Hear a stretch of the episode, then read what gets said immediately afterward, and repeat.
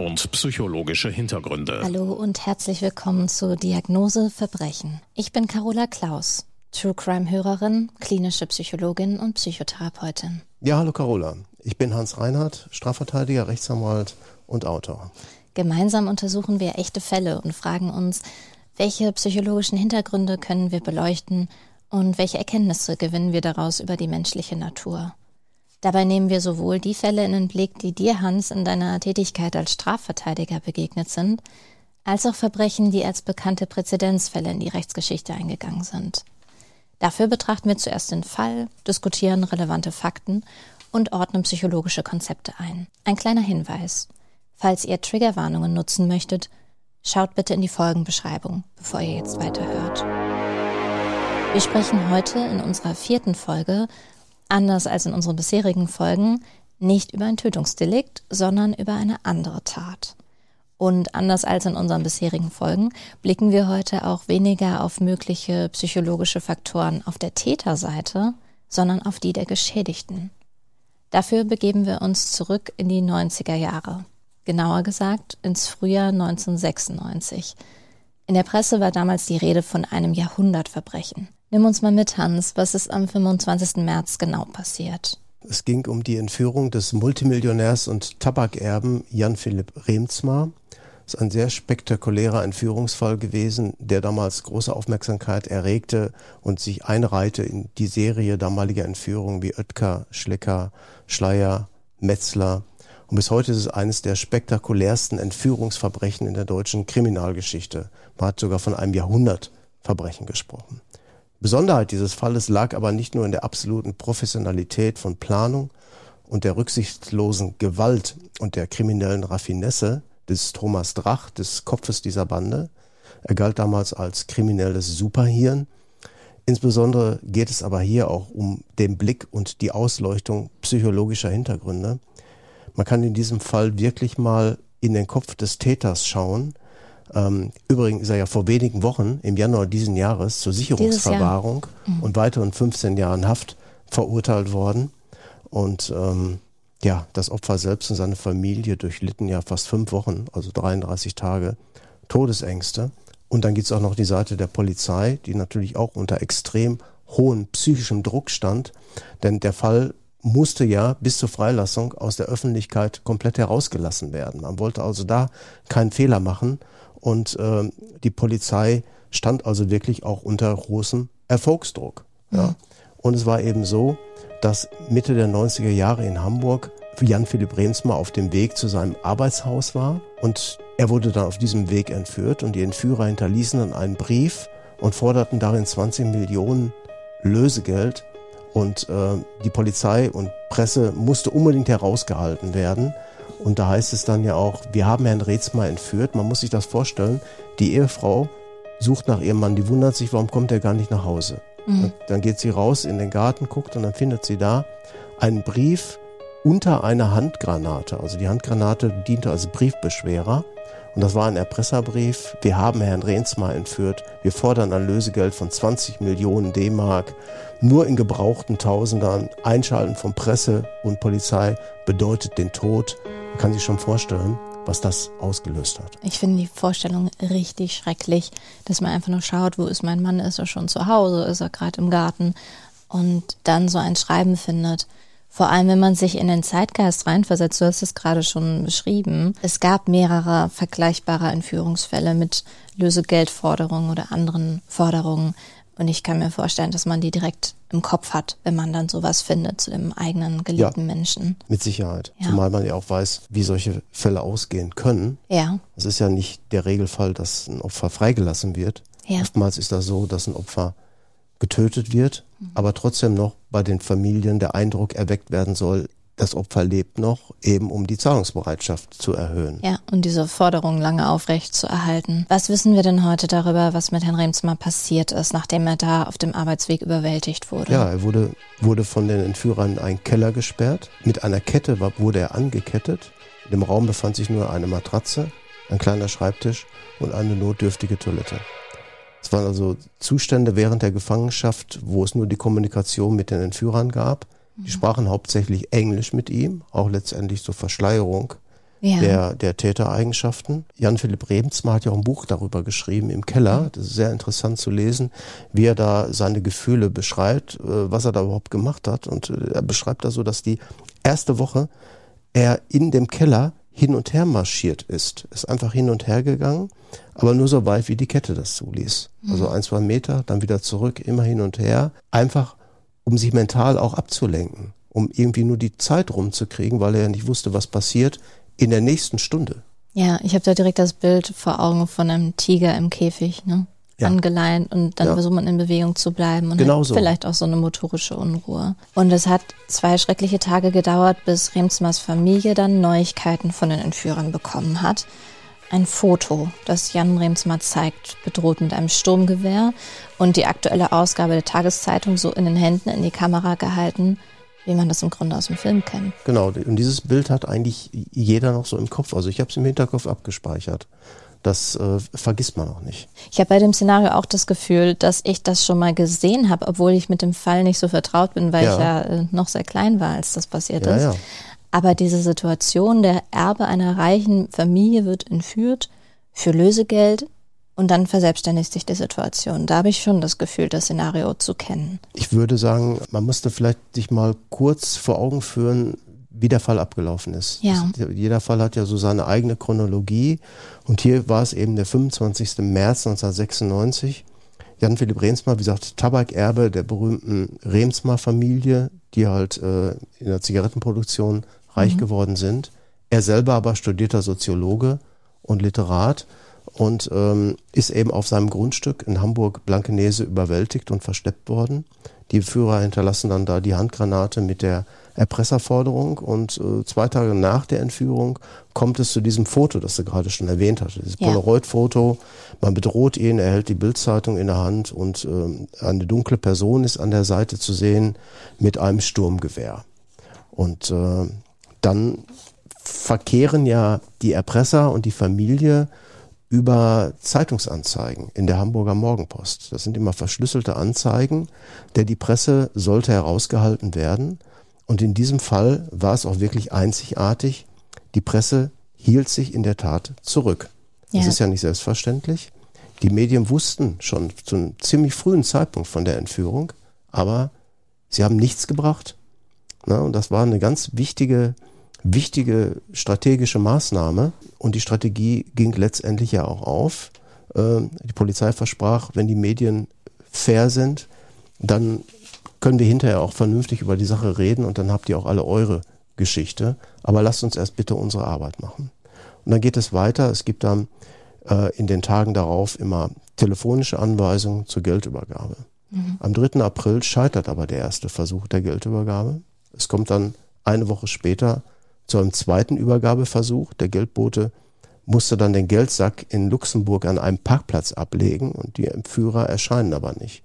Und der Thomas Drach als Kopf der Bande hat die Forderung einfach auf 30 Millionen D-Mark, zahlbar in deutscher und schweizerischer Währung, erhöht. Das wirkt fast so ein bisschen, als hätte er mit seiner Bande einmal ausgetestet, wird ja. den Forderungen tatsächlich nachgekommen. Und als ja. er dann gesehen hat, die machen die, das. Die machen das, dann kannst du noch was drauflegen. Genau. Ne? Und äh, zwei Tage später suchen dann die Entführer Kontakt zu einem Hamburger Pastor und einem Kieler Professor, beides auch Bekannte von Remsmaß. Und dann kommt der dritte Versuch der Geldübergabe und der Versuch gelingt. Der Pastor und Professor werden in einem Auto per Funktelefon regelrecht durch die Gegend dirigiert, bis sie zuletzt irgendwo in Krefeld ankommen. Die Geldboten müssen dann aussteigen und die Verbrecher fahren mit dem Auto samt Geld weg. Zwei weitere Tage später, am 26. April 96, wird dann Remsmar nach 33 Tagen Gefangenschaft angekettet in diesem Kellerverlies oder Kellerversteck freigelassen. Und jetzt erfährt erstmalig die gesamte Öffentlichkeit von diesem Fall. Also die gesamte Öffentlichkeit begreift das Geschehen erst in der Rückschau. Aber für die Familie und die Polizei bestand natürlich die ganze Zeit eine Wahnsinnsanspannung. Du hast eben schon so das Stichwort Strategie auch mit reingebracht. Man weiß ja nicht, von wie vielen Tagen die Polizei ausgegangen ist, als sie diese Strategie aufgebaut haben, aber dass es am Ende über einen Monat war, das finde ich wirklich krass. Und in dieser Zeit war natürlich nicht nur Remsmar selbst in seinem Gefängnis den Entführern ausgeliefert, sondern die Familie hat ja auch um ihn gebangt und gelitten mit jedem ja. Tag. Und Remsmar selbst hatte ein außerordentlich gutes Gedächtnis und war natürlich noch eine große Hilfe für die Polizei hinsichtlich der Beschreibung der Täter. Im Ergebnis wurden eben drei Tatverdächtige gesucht, darunter Thomas Drach, und der flieht dann über Frankreich, Venezuela, Kuba bis nach Uruguay und hat dort das Geld überwiegend waschen lassen und regelrecht verprasst. Und zwei seiner Komplizen, die anderen beiden, werden dann in Südspanien festgenommen. Und die werden dann später wegen erpresserischen Menschenraubes auch angeklagt und verurteilt. Komplizen werden zu zehnhalb Jahren Haft beziehungsweise zu fünf Jahren Haft verurteilt, je nach Tatbeitrag vom Hamburger Landgericht. Und äh, Thomas Drach wird dann später in Buenos Aires festgenommen. Zunächst unter dem Vorwand, er hätte einen Pass gefälscht. Das mhm. war der Grund für die argentinische Polizei, ihn festnehmen zu können. Dann wurde die Auslieferung beantragt und relativ zügig wurde die Auslieferung auch durchgeführt. Zügig heißt ungefähr ein halbes Jahr hat das gedauert, ein gutes halbes Jahr. Das ist im Auslieferungsverkehr schon relativ zügig. Und äh, ja, dann, als er dann in Deutschland ausgeliefert war, das war dann bereits im Jahre 2000. 2000. Also so lange war er auf der Flucht und konnte regelrecht alles verjubeln. Und im Dezember 2000 begann dann eben der Gerichtsprozess. Ja, vier Jahre nachdem ja. das Verbrechen selbst passiert ist und nachdem möglicherweise der Täter und seine Komplizen sich auch in Sicherheit gewogen haben. Ne? Wir haben es geschafft, wir haben das Lösegeld kassiert, wir sind im Ausland angekommen. Und für Jan Philipp Remsmar selbst endete das ganze Martyrium ja nicht mit seiner Befreiung nach dem einen Monat, sondern er befand sich mit seiner Familie ja weiterhin im Ausnahmezustand. Die Familie war natürlich extrem mitgenommen. Ausnahmezustand ist ein treffender Begriff. Die Polizei sprach damals selbst von einer psychischen Grenzsituation für die Frau und für den Sohn. Der Sohn war damals 13 Jahre alt. Und das Foto des Opfers im Trainingsanzug mit der aktuellen Zeitung in der Hand und der Kalaschnikow an der Seite war ein regelrechter Schock. innerhalb weniger Stunden musste die Familie auch das Lösegeld organisieren. Auch selbst wenn man vermögend ist, ist es gar nicht so einfach, in kurzer Zeit 20, 30 Millionen locker zu machen. Remsmarts Frau erlaubte dann eben der Polizei, dass man das Geld irgendwie präparieren konnte, um möglicherweise das nachzuverfolgen. Und die Autos wurden überwacht, wurden mit GPS-Sendern versehen, also regelrecht angezapft. Die Polizei hatte dann eben einige Erpresserbriefe abfangen können. Irgendwie muss einem aber klar sein, die Wartezeit, die war einfach unerträglich. Ne? Eine Polizeipsychologin hat damals geschrieben, das waren ambivalente Gefühle der Angehörigen. Einerseits ist man erleichtert, nicht allein in dieser Situation zu sein, also Hilfe zu haben, aber irgendwie kommen immer wieder Zweifel auf, macht die Polizei das richtig? Hätten wir das nicht selber in die Hand nehmen können, dann wäre das Ganze schon erledigt. Noch heute sagt äh, die Ehefrau von Remsmar, wir haben durch diesen Fall unsere Sicherheit verloren. Sein Sohn Johann, der hat äh, auch ein Buch geschrieben darüber, ne, die Geschichte einer Entführung. Wir sind dann wohl die Angehörigen oder nur die Angehörigen. Und da beschreibt er so diese, diese ersten Eindrücke, die er gehabt hat, mhm. sehr eingehend. Er wurde also morgens geweckt und bekam sofort die Nachricht von seiner Mutter, Johann, ich muss dir etwas sagen, wir müssen jetzt gemeinsam ein Abenteuer bestehen. Die Entführer wollen 20 Millionen Mark. Jan Philipp ist entführt. Die Polizei hat einen Krisenstab eingerichtet und der, der Junge wusste natürlich zunächst gar nicht damit umzugehen. Was bedeutet das? Mein Vater ist entführt. Nur noch Fragezeichen für mich. Was ist denn dein Krisenstab? Ist das ein runder Tisch? Sitzen da nur Leute und rauchen Zigaretten? und quatschen. Ich konnte nicht mehr atmen, schreibt er. Ich war mir sicher, mein Vater, der wird sterben. Mhm. Der wird vielleicht nicht nur sterben, der wird vielleicht auch zu Tode gefoltert. Die Entführer kriegen ihr Geld und dann ermorden sie ihn hinterher, damit er nicht auspacken kann. Und dann habe ich nur noch geschrien. Ich habe nur noch geschrien, nein, nein, nein. Und ich zog dann die Knie unter meinem schmerzenden Bauch zusammen und bewegte mich in eine Art Kleinkindhaltung zurück. Das 20 Millionen. Ein Begriff, mit dem ich als Kind überhaupt nichts anfangen konnte. Was sind 20 Millionen? Ich hatte noch nie zu diesem Zeitpunkt über Geld nachgedacht. Geld existierte für mich nicht. Ich hatte alles, aber wie das zustande kam, da habe ich mir erstmalig da Gedanken drüber gemacht. Ein Kind von 13 Jahren, wo die Mutter noch ganz tapfer, wenn ich versuche, das so zu verpacken, von einem Abenteuer zu sprechen, ja. von einem Wir bestehen das gemeinsam. Und dann hat er ja auch mitgekriegt, dass vor dem Grundstück der Presserbrief lag mit der ja. Handgranate. Wie schrecklich. Aber das haben wir eben schon vorweggenommen. Die Ängste sind nicht wahr geworden, in dem Sinne, dass die Familie nach all den Tagen und Nächten ausgestandener Ängste wieder vereint wurde. Das kann man sich ja kaum vorstellen, 33 Tage und Nächte. Man wird ja nicht gut und erholsam geschlafen haben in dieser Zeit, wahrscheinlich auch nicht gut gegessen haben.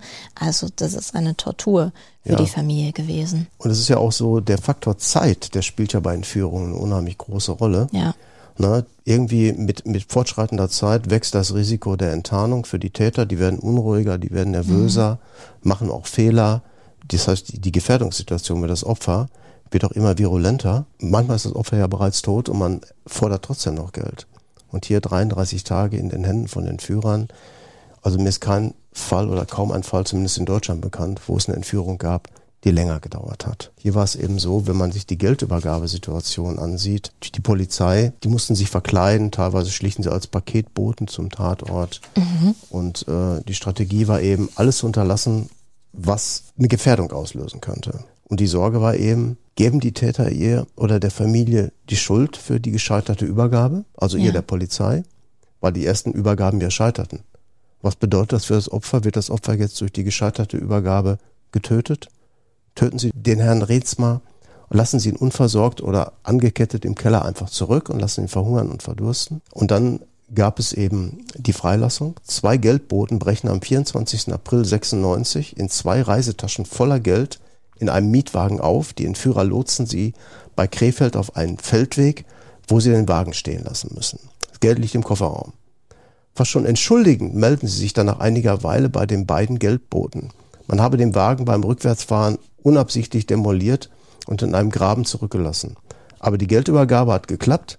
43 Stunden später setzten die Entführer Remsmar kurz vor Mitternacht in einem Waldstück aus. Nach 33 Tagen im Verlies. Die Stunde der Ermittler schlägt dann nach der Freilassung. Während der Entführung geht es in allererster Linie natürlich darum, das Leben des Entführten zu retten. Während die Entführung lief, hatte die Polizei aber schon versucht, Ansätze für spätere Ermittlungen zu sammeln. Wie viele Täter sind das? Gibt es Hinweise auf deren Herkunft? Spricht einer vielleicht einen Dialekt? Und jetzt, nach der Freilassung, haben natürlich Psychologen der Polizei versucht, die Erinnerungen von Jan Philipp Remsmar hervorzukramen und sein Gedächtnis war wirklich phänomenal. Es gab 5000 Hinweise nach der Freilassung. Es gab eine Sonderkommission, heiße Spur, die sortierte dann die Hinweise auf Begriffe hinsichtlich ihrer, ihrer äh, Aussagekraft. Heiße Spur oder nichts dran, das Gegenteil. Oder halbschwanger, das heißt, wir müssen mal genauer gucken, ja. Und dann kam der Durchbruch. Ein Anrufer ordnete die Stimme eines der Täters, das hatte man ja auf Band aufgenommen, ja. ganz klar einem Komplizen Drachs zu. Einem Mann, Handelsvertreter aus dem Rheinland. Und daraufhin kam man dann eben über diese Spur auch an Thomas Drach heran. Das Netzwerk der Hinweise wurde immer konkreter.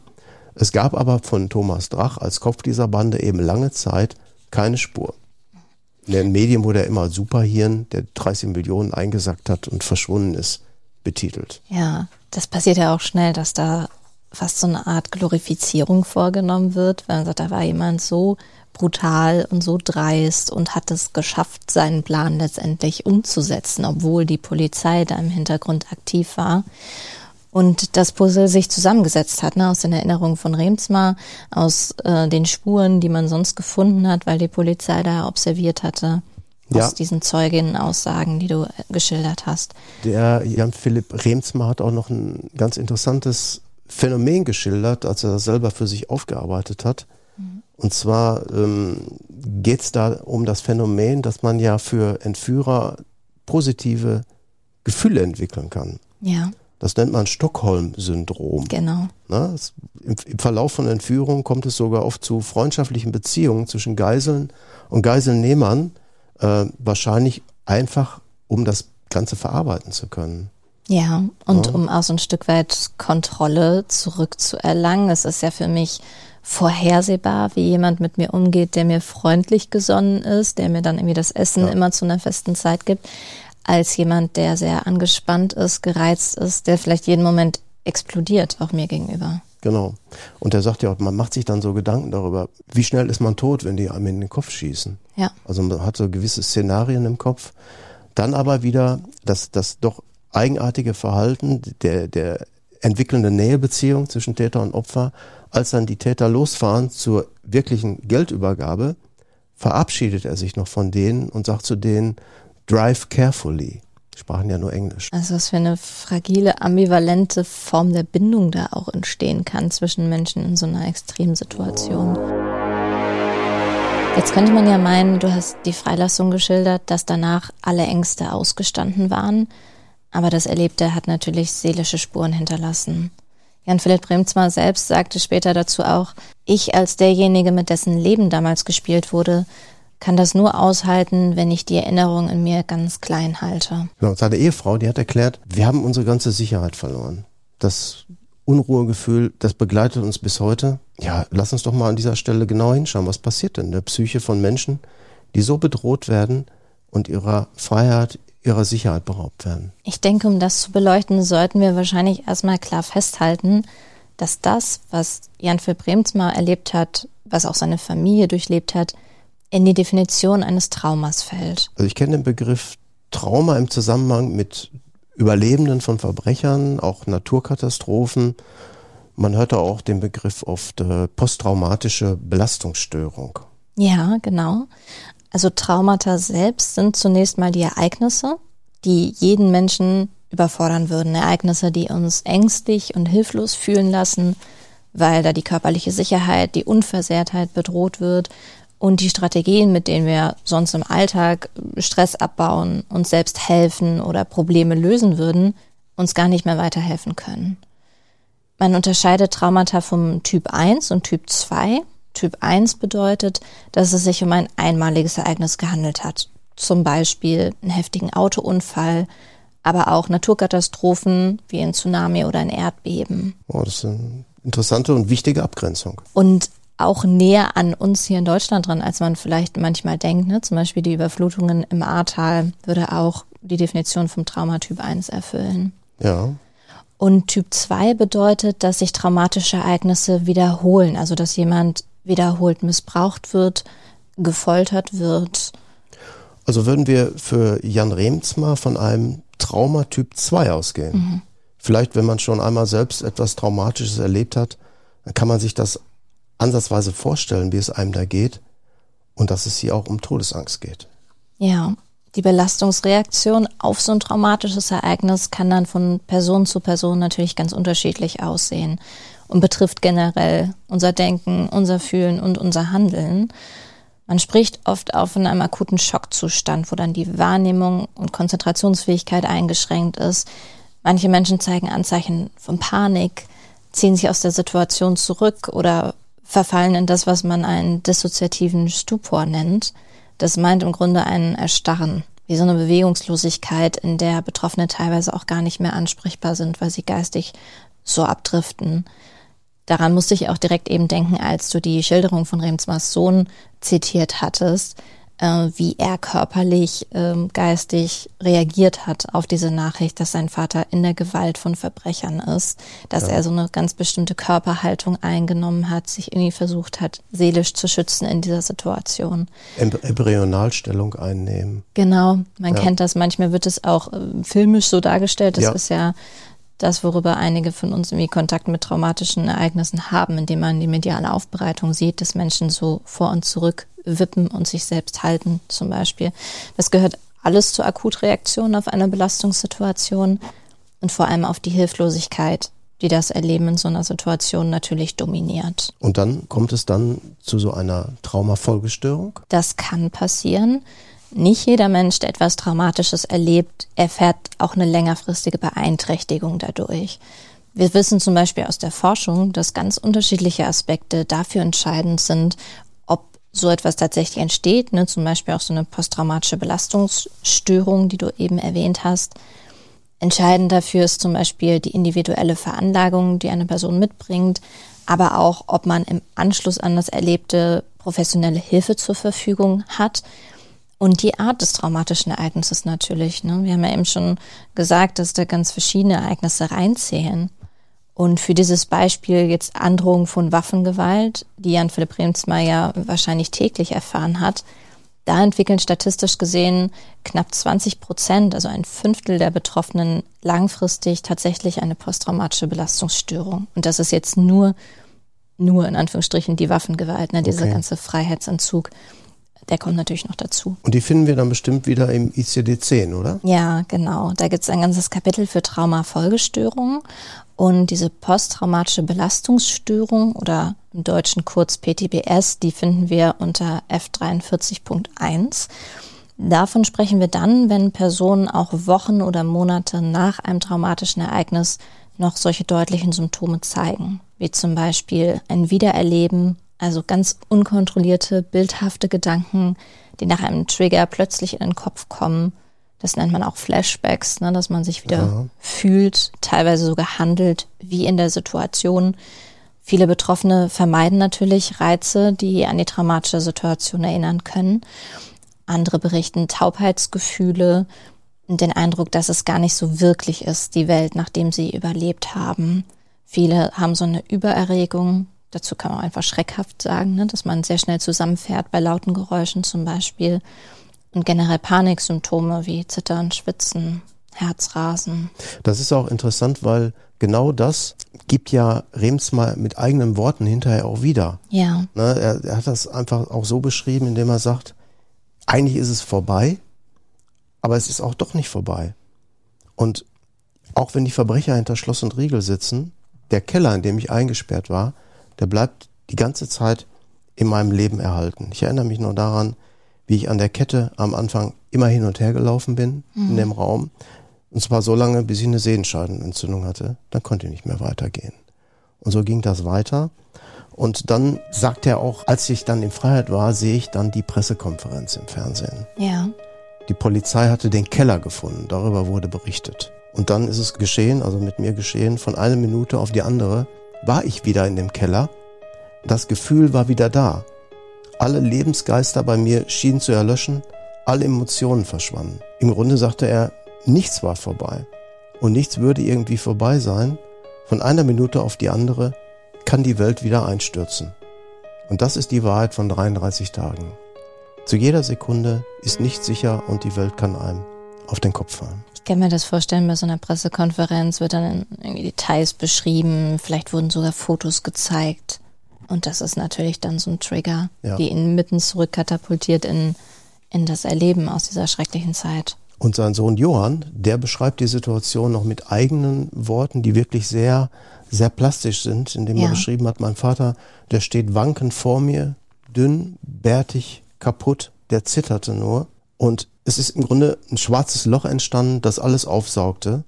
Und dieses schwarze Loch war so stark, dem konnte keiner entkommen im Grunde war für mich damals mit 13 Jahren unaussprechliches geschehen. Ich konnte das damals gar nicht in Worte kleiden. Und er hat ja auch lange Jahre gebraucht, bis er sich dann literarisch dazu in einer sehr, sehr eingehenden Form geäußert hat. Das Ganze kombiniert mit einer Coming-of-Age-Geschichte. Also auch sehr empfehlenswert. Bemerkenswert, dass beide Vater und Sohn sich literarisch damit auseinandergesetzt haben und das wahrscheinlich geholfen hat in der Verarbeitung. Ja. Wir schreiben euch beide Bücher auch in unsere Show Notes, falls ihr euch damit näher auseinandersetzen wollt. Jetzt mal, um auf den Fall zurückzukommen, was die Verhaftung betrifft, da gibt es noch so einen, einen witzigen Umstand, denn an der Verhaftung des Thomas Drach waren die Rolling Stones nicht unbeteiligt. Die Rolling Stones, genau, die Band. Die Band, die Rolling Stones. Denn man muss dazu wissen, äh, ein, ein Konzert der Rolling Stones wurde ihm zum Verhängnis es war nämlich so, fast zwei Jahre nach seiner Flucht wurde Thomas Drach der Kontakt dann zu einem Mithäftling aus einer gemeinsamen Gefängniszeit zum Verhängnis. Die telefonierten nämlich zusammen, denn im März 1998 gab Drach dann an, dass er ein Konzert der berühmten Rockgruppe Rolling Stones besuchen wolle. Äh, die würden damals in, in Buenos Aires auftreten, in mhm. so einem mhm. großen Stadion. Und äh, das Telefonat wurde von einem Handy ausgeführt und man konnte dann den Standort einkreisen. Die Stones waren eben eine, eine Lieblingsband von Drach und er freute sich auf das Konzert und genauso freuten sich dann die argentinischen Zielfahnder, weil die dann zugreifen konnten. Und es dauerte nicht lange, bis sie das Hotelzimmer, aus dem dieses Gespräch geführt wurde, herausgefunden haben. Der hat sich am Telefon auch ganz offen über Geldwäsche unterhalten, wie man die Kohle so verteilen kann, dass da keiner drankommt.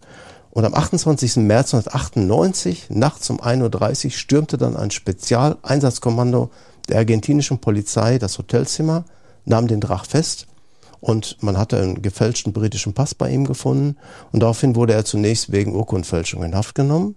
Das Ganze zog sich etwas hin und in dieser Zeit konnte dann eben die deutsche Polizei das Auslieferungsverfahren betreiben und äh, Drach wurde dann am 29. Juli den Deutschen Behörden übergeben. Also die Urkundenfälschung war der Aufhänger, dass er in, in Buenos Aires äh, verhaftet werden konnte. Und wie er da am Telefon geprahlt hat, gewissermaßen, kann man ja auch als Hinweis darauf verstehen, wie sicher er sich gefühlt hat, wie sehr er aufgegangen ist in diesem Gefühl, gewonnen genau. zu haben aus der ganzen Tat. Und ja.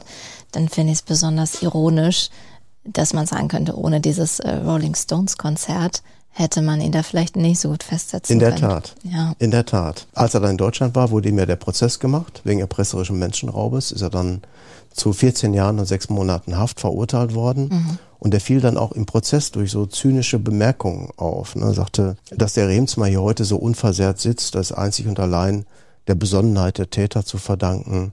Herr Remsmar, Sie mussten das Ganze doch als Geschäft sehen. Wer zahlt, kommt frei. Wer nicht zahlt, der stirbt halt. Wir wissen, Herr Remsmar, diese Entführung war doch eine Luxusvariante einer Entführung. Was wollen Sie überhaupt?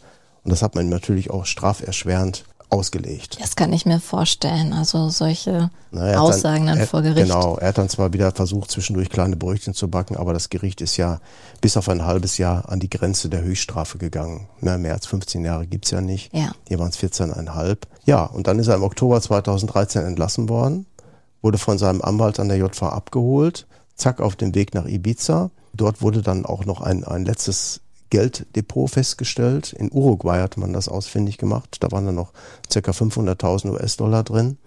Von dem gezahlten Lösegeld von 30 mhm. Millionen Mark konnten bislang nur 1,5 Millionen sichergestellt werden. Der Rest ist entweder irgendwo noch versteckt oder ausgegeben. Und im Februar 2021, also auch noch gar nicht so lange her, ist Drach dann in Amsterdam verhaftet worden, weil er einen Überfall auf einen Geldtransporter durchgeführt hat. Es sind also mehrere Geldtransporter überfallen worden. Es gab immer wieder Schusswaffeneinsatz. Ein Wachmann ist schwer verletzt worden. Dann ist er nach Deutschland ausgeliefert worden, saß lange Zeit in Untersuchungshaft und dann wurde ihm eben im Januar diesen Jahres noch einmal ein weiteres Urteil verkündet, nämlich dieses Mal bekam er dann 15 Jahre Freiheitsstrafe mit anschließender Sicherungsverwahrung. Am Ende war es eine Zahl von kuriosen Indizien, die Drache in den Augen der Richter sicher als Täter überführten. Er hatte damals die Beteiligung an diesen Überfällen abgestritten, aber im Ergebnis äh, ist er verurteilt worden. Er selber erwartete einen glasklaren Freispruch, aber das war angesichts der Indizien und der Umstände Quatsch. man hat sich sogar dann für die Sicherungsverwahrung entschieden. Das strengste und schärfste Schwert des Strafgesetzbuches. Besonders gefährliche Täter können dann nach der Haft noch längere Zeit festgehalten werden, um die Allgemeinheit zu schützen. Und dass Drach äußerst gefährlich ist, hat er ja durch seine Taten mehrfach unter Beweis gestellt. Diese Sicherungsverwahrung ist aber was anderes als der Maßregelvollzug, den wir in unserer letzten Folge hatten, richtig? Das ist richtig. Die Sicherungsverwahrung ist zwar auch eine Maßregel der Besserung und Sicherung, mhm. wird aber nicht in einem psychiatrischen Krankenhaus durchgeführt, denn der Täter ist ja nicht krank, äh, sondern das sind besondere Haftanstalten. Also er bleibt letztendlich weiter in einer JVA. Die Entscheidung finde ich nachvollziehbar, weil man ja auch so den Eindruck gewinnen könnte, er hat nichts dazugelernt durch seine erste Haftstrafe. Un unbelehrbar und er geht letztendlich dann doch auch über Leichen, wenn man so mal auf den Punkt bringt.